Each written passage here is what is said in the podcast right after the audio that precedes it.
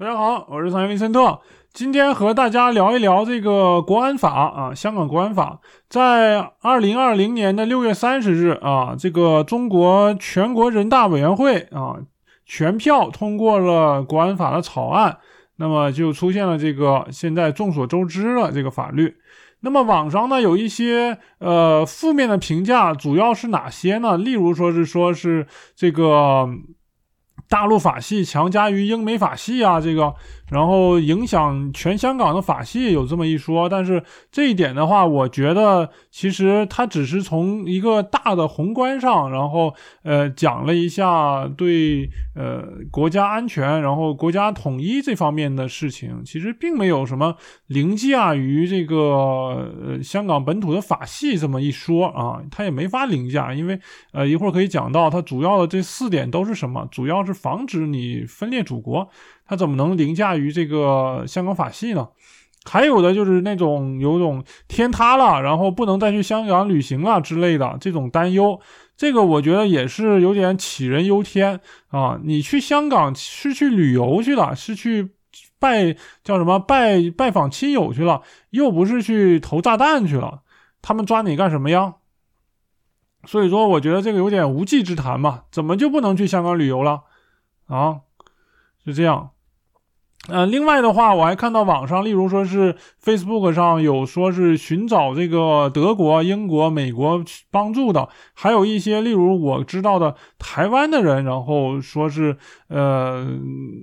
德国怎么还不行动啊？然后还有就是是不是中国跟德国默克尔有什么勾当啊之类的？这种的呼喊呼吁，但是另一方面的话，我们也可以想一想，这个毕竟说起来的话，是中国的这个关起门来自己的事儿，你不可能说是让德国、让美国人去亲自去搞一搞什么抗议，搞一搞什么呃这个呃惩治吧？这样是不是？这个有点有点要求太多了。呃，反正是大概这个情况。呃，其实我觉得的话，这个对普通人来说啊，因为我是今天是以一个普通人的呃身份视角啊，因为我本来就是普通人，然后思考一下这件事儿。对于普通人来说的话，这个其实并没有什么太大的影响，甚至说并没有什么影响，因为这个国安法啊，一会儿也会讲到它的主要四大点，普通人也不会去做啊，分裂祖国，然后勾结这个呃外外来势力等等这些。我们普通人的话，一般呃也就是每天上班下班，然后嗯攒钱呃买买房子之类这种乱七八糟的小事儿。跟他有什么关系呢？跟国安法扯不上关系啊。呃，对于那些热爱自由、追求民主的人来说的话啊，追求民主，呃，这个的话或许会有一些影响，因为呃，你不可能再像以前一样，这个呃，乱喊什么我们香港要独立，啊，乱喊什么支持台湾之类的这种的事儿了，因为现在立法了啊，啊，这个。呃，合法送终啊，是这样。以前不是说是呃不让送终嘛，说是他们没法没无法可依嘛。现在所以说是有这个法了啊。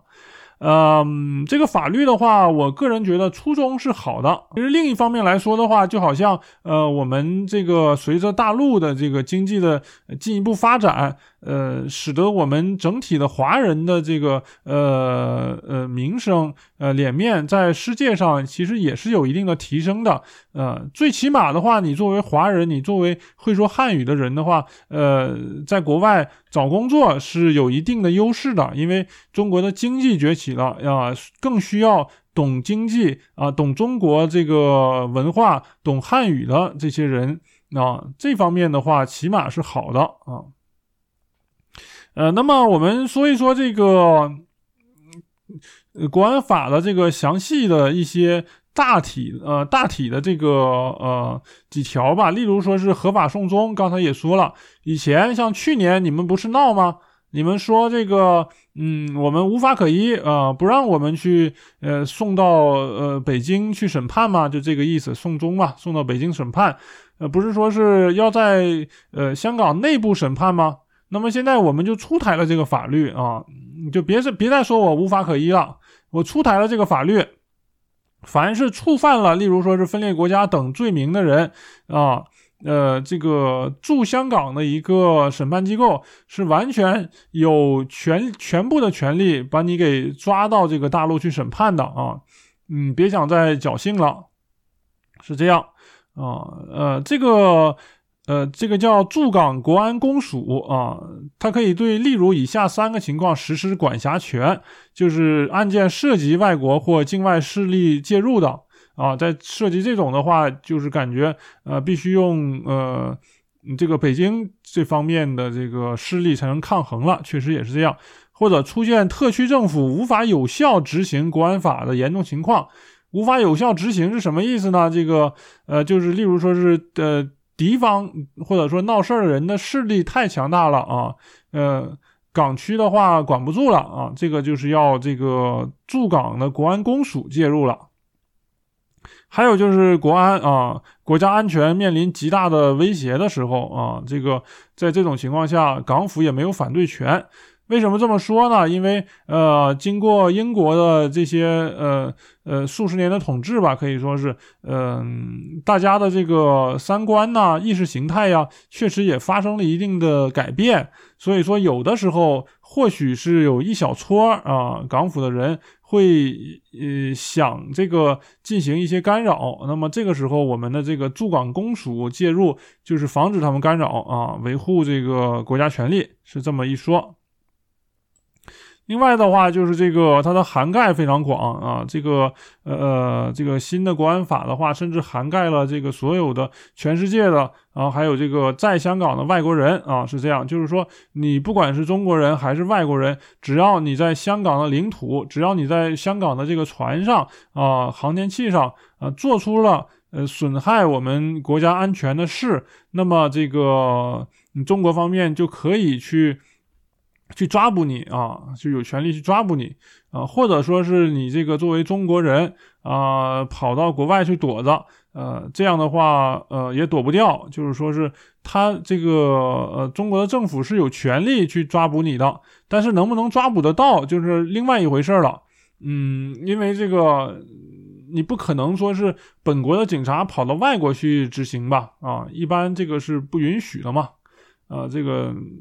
所以说，呃，这一条的话，有也有点就是说说这个样子，因为呃很难执行啊，但是是有一定的这个叫什么震慑做作用啊，这样。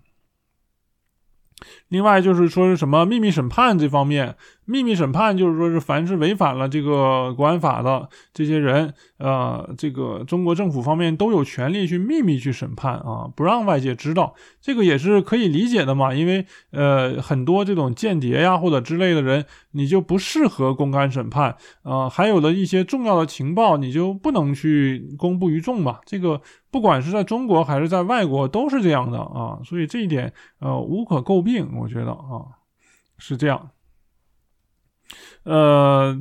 这个另外的话就是涉及到这个具体的四宗罪嘛，就是四条这个最主要的，或者说是呃高压线绝对不能违反的高压线，例如说是这个分裂分裂国家呀啊，然后颠覆国家政权。还有这个进行恐怖活动啊，或者勾结外国或境外势力违反国家安全，这四种罪是嗯高压线啊，是绝对不能触碰的。这个的话，从这个字面含义上啊，从总体上来说的话，我觉得也是无可厚非的，因为呃，他们的这个几条要求都是为了国维护国家的安全啊。嗯，我们作为一个国家的公民，就天生就有义务啊，就有责任去维护我们自己国家的安全。这个这个是每一个呃公民都应该做的啊。所以说这一条并并没有什么呃让人诟病的地方。嗯，那么主要的这个呃一些呃就是说法的话，其实包含说这个覆盖的范围很广，这种啊，例如说是你这个嗯有群众，香港的群众示威者，然后去冲击立法会的大楼啊啊，这种去呃阻碍这个警察的执勤呢啊，也会。如果判的话，上纲上线的话，也有可能判处这个呃呃违反国安法。违反国安法的话，就类似于是颠覆国家罪。这个是可以说是最重的罪之一啊，颠覆国家罪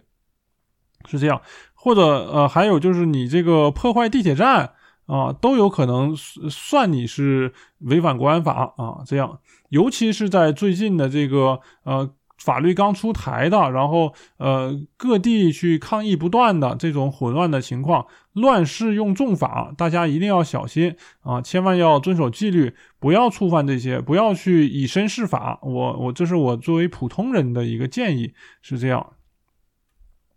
呃，还有的话，有一个诟病，说是权力无限大这个说法，就是说，呃，他可以，呃，以这个名义，以这个维护国家安全的名义去搜查你的这个，呃，什么，呃，住所呀，搜查你的车辆啊，搜查你的这个，嗯，微信呢，是这种，这个的话，权力无限大，但是怎么说呢？呃，涉及到国家安全的话，是，呃，这方面没有小事儿啊。呃，他如果非要搜查也是可以的啊，就就像你作为外国人，你入境美国的时候，不是也会被美国人搜查这个手机吗？啊，还还有的就是前几年频繁爆出的某一个留学生啊，某几个留学生，然后带着手机去美国入关的时候，呃，手机里存的这个黄片啊，爱情小动作片。被这个美国的海关给搜出来了，尽管他已经把这个片子删了，或者说是他跟这个朋友在微信聊天里面提到了，说是他要去搞美国一下，这个删除以后还是被这个美国的安全人员给搜出来了，然后给遣送回国了。这这不是一样的道理吗？啊，这个这个美国的做法跟中国有什么不同吗？我就说这个没有不同嘛。所以说，这方面我觉得无可厚非啊。呃，另外的话是鼓励告密这一点，然后网上有人戏称说是呃中国人的告密基因呢。啊还有说是这个中国进进入或者说香港进入了告密时代呀，呃，又仿佛回到了过去某某一段时期的时候。这个的话，呃，要看国家方面的控制了。我觉得，因为呃，它确实有可能啊，引发一一定的这个不稳定的因素在啊。例如说是，假如说是呃某一个呃一个人吧，一个学学校的一个人，然后。痛恨另一个同学，他就举报说是我这个同学搞什么分裂祖国的事儿了。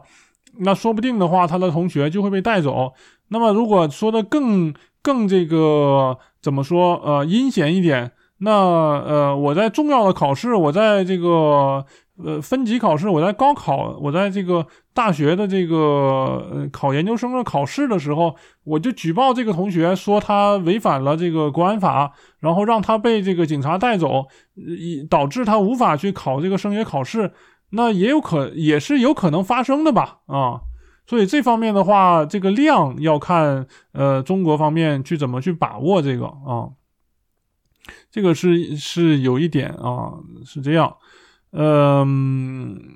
还有一条的话，网上说他会呃授权港府操纵这个这个学校网络和媒体。这个的话，反正非要说也是能说上啊，确实是这样能说上。呃，但是总的来说的话，我们通过我们的媒体，难道不应该宣传爱国吗？难道我们的媒体就应该成天说什么呃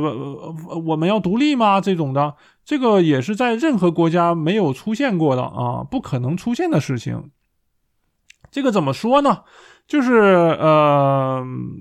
从好的一面来说的话。不管是在美国还是在德国，确实也没有说是任何的媒体，呃，去说或者说是能够发表出来说是我我让我的某一个省，嗯，美国我让我的纽约市然后独立出来，或者成天在网上喊说是呃纽约承担了美国百分之呃七十的 GDP，为什么不让纽约解放出来？这样纽约的人们是不是就生活的呃比这个阿拉伯的人还富？啊，网上不可能出现这种言论嘛？在美国，就同样的道理，在中国也不可能出现说是，嗯，成天在那喊啊，我们香港要独立啊，我们香港人受到了压迫等等这种事情，这这是不可能的呀，啊，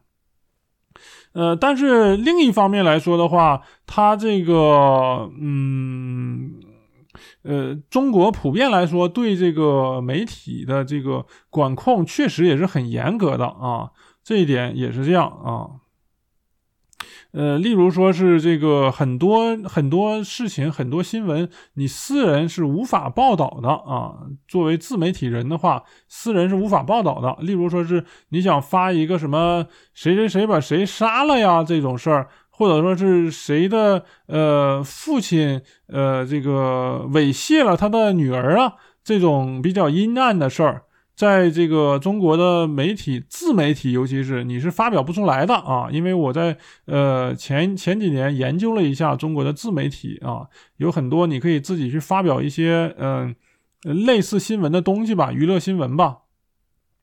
但是这种呃这种我感觉发发展到现在的话，成天也就是一些什么情情爱爱的事儿啊。或者说什么家长里短呢？今天这个隔壁老王干了什么事儿，然后明天这个呃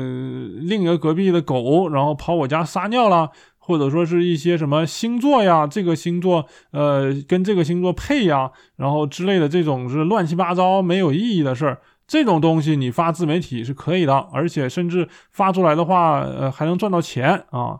但是你想发点这种呃思想上有点高度的东西啊，你想发表一下什么？例如呃，在中国的话说美国的呃警察怎么怎么样了，或美国的哪个人，甚至说是美国生活在水深火热之中，这个都是不允许发的啊，都会被删除的。在这一点上，我觉得管控的确实是有点严重了啊，有点像一刀切了。一刀切是非常懒惰的一种行为啊，它确实是呃避免了一些这个嗯不好的事情，但是同时也也屏蔽掉了一些呃或者说很多优秀的思想啊，这点确实是不好的啊啊有一说一。那么总的来说的话，就是你说的不好，呃，那么是不好的后果到底会怎么样啊？最差能到怎么样？例如说是呃。香港人的话，可能要翻墙了啊！这个是确实是有可能的啊！以后上这个推特呀、上油管啊、上脸书啊，都是不被允许上了啊！这个是有可能的啊！因为具体就要看政府的操纵了嘛。这这点我觉得是有点遗憾的嘛。因为通过上这些呃许多的呃网站，还有新闻网页之类的，你可以拓宽自己的视野。啊，你可以这个有句话叫“兼听则明”嘛，啊，偏听则则暗啊，是不是？你可以呃客观的，然后去思考很多事情。当然，很多信息的吸收你不能超过自己承受的能力，这个也是因此，这个我觉得，嗯，在中国大陆境内，呃，不允许上嗯国外很多网站的原因之一吧。因为呃，你你上呃，你去看那些很多负面的消息，对中国不利的消息，其实应该在自己三观稳固，在自己三观正常啊，有积极向上的三观的时候，呃，再看才不会被对方影响。否则的话，那你说呃，尤其是中国大陆现在很多人的受教育程度那么低。啊，你你这这些人看了一些反动的言论以后，呃，都去要想着造反，都去骂政府了，那是不是呃国家又乱了呀？啊，这一点啊是是有这样情况。那么另外的话，就是有人说宣传引导，嗯，这种这个叫什么呃洗脑啊，这个我觉得也不一定，因为。嗯，你确实是要教育大家都爱国嘛，大方向是没错的嘛。只不过有的时候你的管控上，你的删除一些重要信息的时候，这个要呃要注意，这一点也是需要改改善的吧。我个人觉得啊。那么这个所谓这个有阴就有阳啊，有好就有坏。你你另一方面来说，我觉得有一点不好的地方在于，说是你不能呃把不好的东西就当成没看见，你不能把坏的东西当成没发生。这一点的话，我觉得确实是有待提高的嘛。啊，就是说呃，你不可能说是呃这这个自己卧室里有泡屎，然后你就拿纸盖上，就就不管它了吧，当做没看见吧。啊，这点我觉得是要提高啊。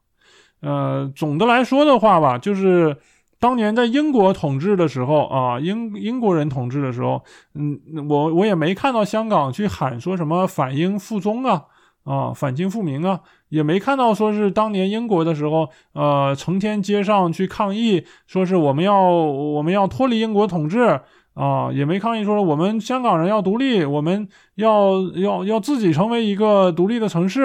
啊，这方面确实也没看到啊。所以说，我觉得，嗯，有的时候这个很多人对这个国安法，例如说是这个诟病有点太严重了啊。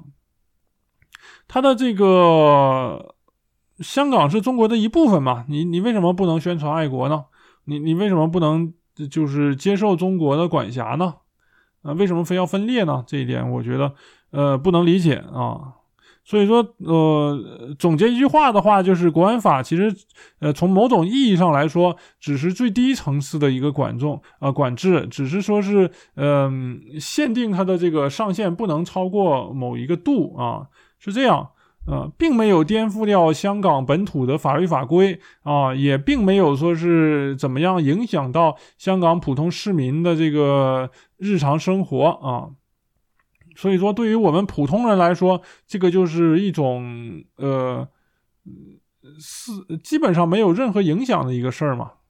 就是这样。呃，这是我的一些看法啊，也欢迎朋友们呃进行留言啊，进行这个分享你们的思考啊。呃，那么今天的节目就先到这里，感谢大家的收听，我是林森特，一个对社会热点关注的人，我们下期再见。